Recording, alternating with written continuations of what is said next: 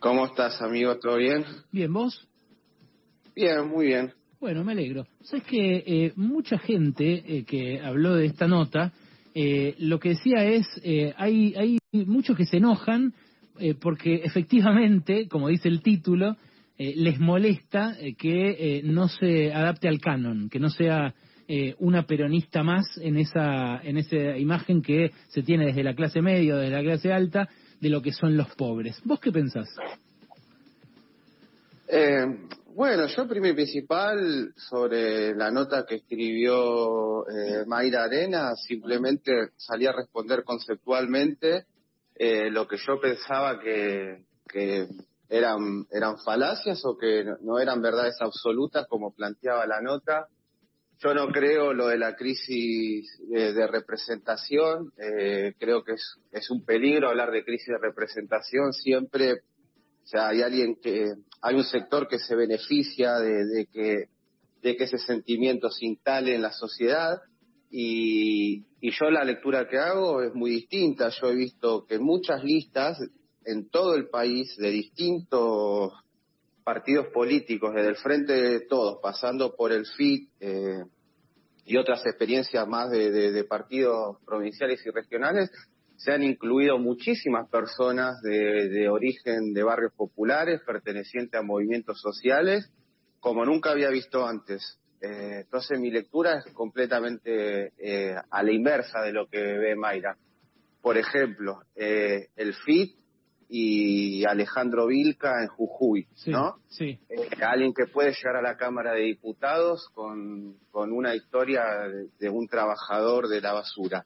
El Frente de Todos tiene en, en la lista de la Ciudad de Buenos Aires quinta a una a una piba que es de una villa de la zona sur que militó toda su vida y que organiza las mujeres en la Villa Carrillo que se llama Cecilia Barros.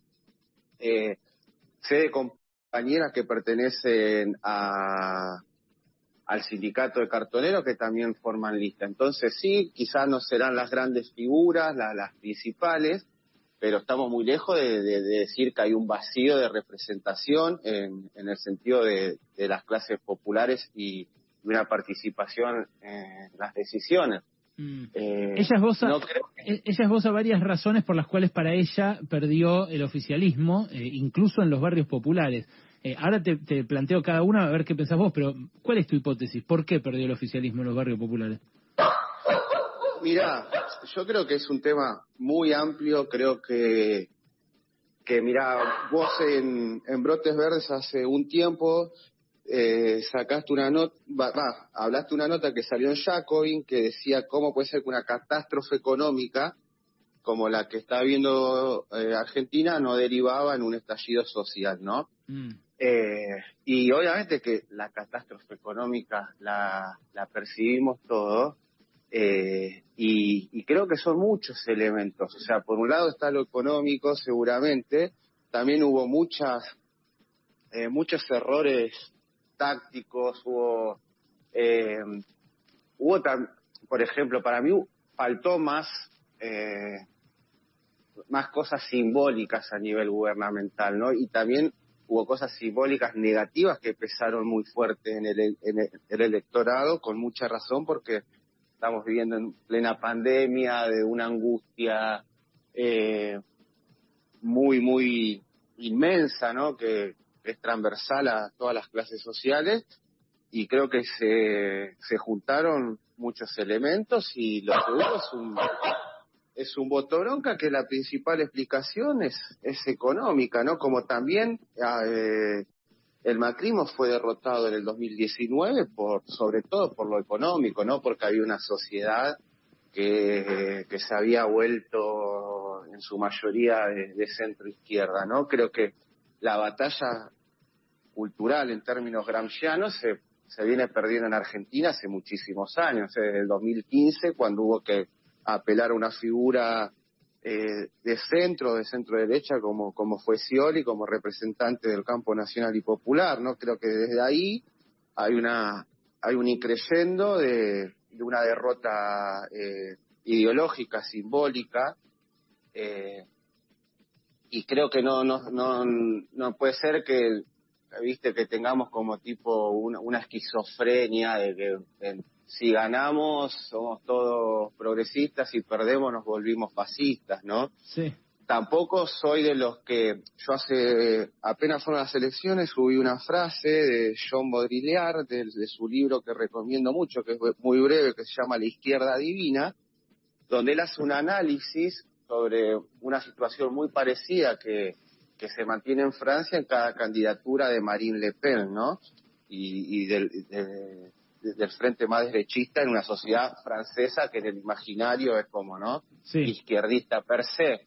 Y él decía que ese tipo de, figuras no hacían más que hablar de, primero de, una decadencia de todo el sistema político en sí, pero que figuras así tan, tan eh, paroxísticas, ¿no? Eh, no, le hacían mal a la derecha misma, ¿no? Porque porque apelaban no como, como a jugar una, una carta casi guerrera mm. que después no, no se puede sustentar eh, gubernamentalmente, institucionalmente y bueno, y lo que vemos, hay que ver qué pasa con Bolsonaro en las elecciones del año que viene en Brasil, pero bueno, Trump perdió. Sí. Eh, en la, en la nota de Mayra y también en la entrevista con Rey acá, eh, hay algo que, que ella destaca mucho, eh, que es que, eh, bueno, y que, y que mucha gente comparte, que resume en la frase, ¿a cuántos incluís cada vez que decís todes y a cuántos dejás afuera? dice Mayra, y cito textualmente, el precio de sentirse inclusivo se paga caro. Dejás afuera a muchos que todavía no resolvieron demasiados quilombos como para seguirte el tren. No me terminó de cerrar el feminismo y ya me estabas corriendo con la movida no binaria. ¿Qué pensás vos de eso? Eh, mira, eh, hay varios puntos en su nota que la verdad si sea, hay un, sentimiento, ¿no? Para mí de, culpa pequeño burguesa que como lo dice tal persona, no se puede cuestionar. Si las mismas palabras las, las dijera una persona de un origen clase media eh, sería otro, eh, otro sentimiento y otra la recepción. Yo no creo que una cosa quite la otra y si es por hablar cada cual es su experiencia, soy de los que creen, y en mi libro Fetichismo la Marginal, en un texto donde desarrollo claramente eso, de que la experiencia no adjudica una verdad absoluta, ni la, ni la experiencia conduce automáticamente a la conciencia. Pero si hay que, hay que basarse en la experiencia, yo puedo decir que he visto en mi barrio, que es una villa, y en muchos barrios, que hay un montón de pibas que hablan con el lenguaje inclusivo y que en todo caso tiene que ver con algo generacional.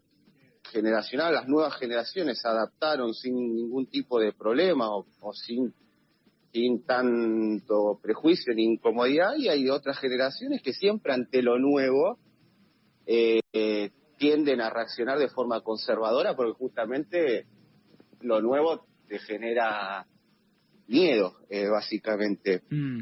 Eh, yo he visto un montón de pibas muy jóvenes en el, en el barrio y fue para mí un fenómeno muy nuevo, muy novedoso, completamente involucradas con la cuestión feminista y completamente comprometidas con la justicia social y con la militancia política tradicional. Eh, y también hay que, es interesante remarcar que los barrios populares no son una cosa homogénea, eh, monocorde, y, cada barrio tendrá sus particularidades, tendrá sus cuestiones específicas, y lo que hay que reivindicar una y otra vez es que en las villas, en los barrios populares, hay contradicción, hay complejidad, y existen las mismas situaciones que se otorgan naturalmente a las otras clases sociales. Bueno, claro, es que eh, homogeneizar a un continente que abarca el 50% de la población es bastante estúpido, ¿no? En cualquiera sea el corte que se haga. Sí, y, también, bueno, esto, esto que siempre sucede y que no es un fenómeno solo de Argentina, ¿no? De que exigirle siempre a los pobres que voten bien y son los que tienen que votar perfecto, entonces estamos con con la indignación del pobre que, que votó a mi ley, pero no nos indignamos con una capital de un país que viene votando a la derecha, ¿no? Sus sectores iluminados, cultos, hace cuánto, 15 años, ¿no? Muy interesante. Así, en, en, términos estadísticos, en términos de población, viven alrededor de 6 millones según las estadísticas en villas y asentamientos, en un país de 44 millones, en un electorado de 35 millones, así todos los pobres voten bien, no van a, no van a, a, dar el resultado total de una elección. Claro, Y así votaran todo mal, tampoco, pero es más fácil decir que una elección se gana o se pierde porque los pobres no saben votar. Estamos hablando con César González, que es escritor, es cineasta, es periodista, eh, es poeta también. Algunos lo conocerán como Camilo Blajakis, que es como publicaste varios de, de tus libros, eh, César. Así es. Eh, pero eh, también dice en un momento Mayra Arena, la, otro error es colocar en situación de víctima al delincuente. Ella dice, no pido mano dura, se, se, se ataja, pero destaca esto, dice, la militancia, lejos de escuchar e intentar comprender la furia por la inseguridad, los tilda de fachos, y el funcionariado ahí anda eh, y, dice que la política oficial o el discurso oficial eh, asocia al delincuente con una víctima y también eh, como que minimiza el robo por ser un delito menor. ¿Para vos eso es algo que pasa también y que en todo caso condicionó el voto el domingo pasado? mira, en lo personal para mí esa es la parte más dolorosa de que alguien que habita un barrio popular y con ese origen esté reclamando habla de que hay demasiada indulgencia con los delincuentes. No, esto no es una opinión, lo que así puede estudiar los números de la Correpi, que no se la puede cuestionar, o sea, las estadísticas con todos los gobiernos las presenta. La coordinadora contra la represión, contra la represión institucional. Exactamente. Los mismos, o los mismos números de, del gobierno. Sí. Lo que creció la, la violencia durante la pandemia, la fuerza de seguridad todos los barrios del conurbano, los grandes barrios populares del conurbano están intervenidos por fuerzas de seguridad nacionales, por fuerzas de seguridad de frontera como gendarmería y prefectura. Hay, hay una vigilancia y un patrullaje constante. Eh, pedir más todavía de eso, no, no creo que a, los pibes eh, que están involucrados en el delito les genere algún tipo de decir, bueno, entonces no me dedico al robo. Al contrario, se, se incrementa la violencia, se incrementa el odio, se mm. incrementa eh, la, la, lucha contra. Después sí, que obviamente el flagelo de la inseguridad existe, es, evidente, es notorio y que obviamente en los barrios se, se vive más, se sufre más la, la inseguridad porque, a ver, también ahí hay algunas peleas simbólicas, ¿no? Porque, perfecto, o sea, tiene, el término robo solamente se adjudica a los pobres que cometen delitos, ¿no? Y cuando los grandes empresarios o los políticos roban es corrupción, ¿no? Ya ahí hay algo semiótico que no es inocente y que tiene claramente una parcialidad. No son ladrones. Eh, ¿Cómo estás, César? Alejandro Wall, ¿cómo andás? Hola, ¿qué tal, amigo? ¿Todo bien? Todo bien, che. Bueno, me interesa tu último tuit del hilo porque vos eh, allí decís que eh, a título personal que los barrios populares con mejores condiciones, tanto a nivel material como simbólico, eh, son los gobiernos de centro izquierda los que han eh, generado eh, mejores situaciones, pero decís cobardías y falencias, ¿no? Aún con sus cobardías y falencias. Eh, ¿Eso eh, es una lectura tuya de lo que está sucediendo con este gobierno de Alberto Fernández?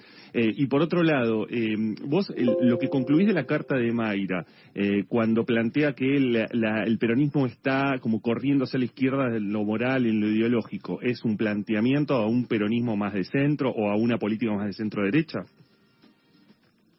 Eh, yo creo que, que sí, que está, que está solicitando un poco eso. A ver, eh,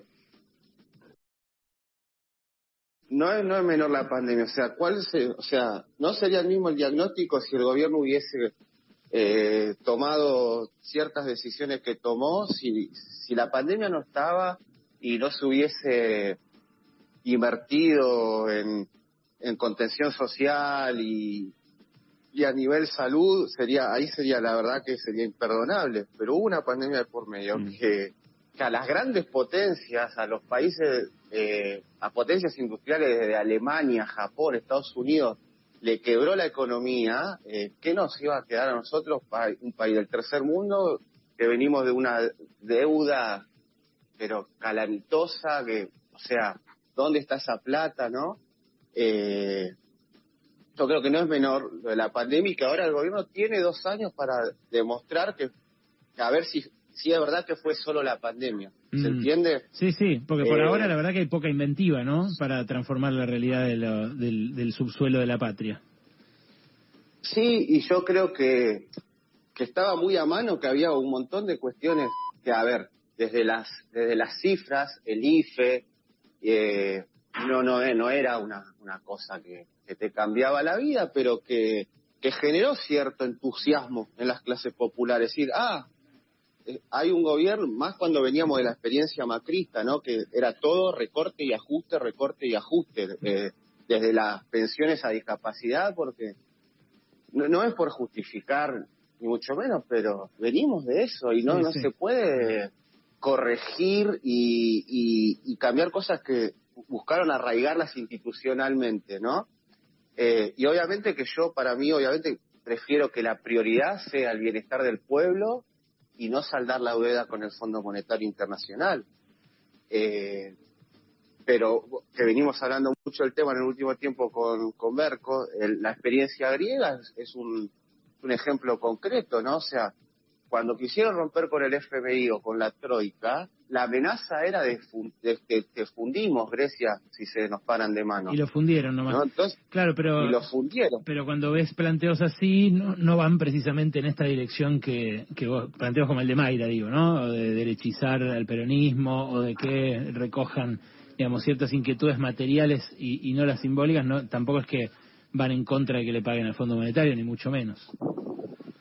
No, sí, y también, eh, a ver, yo creo lo que dijiste vos, eh, hace falta inventiva porque es un país que le sobra material humano, le sobra gente capacitada en el plano económico, en el plano político, Mm. eh, y yo veo que hay una voluntad, hay una voluntad de, de que, de que ciertas voces tengan tengan de verdad un, un- un peso eh, en el debate y, y hasta puedan tomar tomar decisiones. Claro que creo en eso, de que de que esa creatividad se tiene que poner en, función del, del bienestar de, las mayorías. Ahora, también para mí es muy importante eh, todo lo que tiene que ver en materia civil, en materia de, de- de conquistas, que no sé por qué llamarlas simbólicas, porque para una persona eh, travesti, trans, no es simbólico poder acceder a su propio DNI. Le estás cambiando la vida, la vida concreta, la vida real, no abstracta. Sí, es cierto, es Eh, cierto,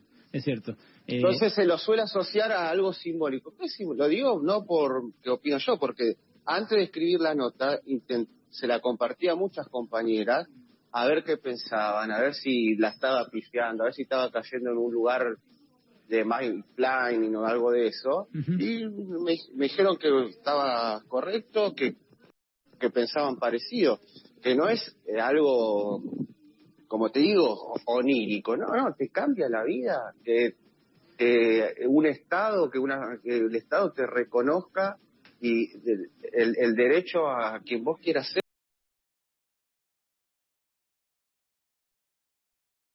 y a llamar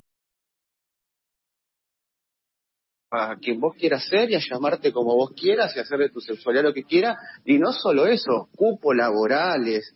O sea, son medidas de vanguardia en un mundo que está hundiéndose en la ultraderecha, en la xenofobia, en la homofobia, en el racismo más eh, medieval. O sea, y, o sea, eso habla bien, no de un gobierno, de una sociedad, no es un logro de un gobierno. César, O sea, porque, te lo sí. te súper agradezco este rato y te dejo que se me, se me va el programa.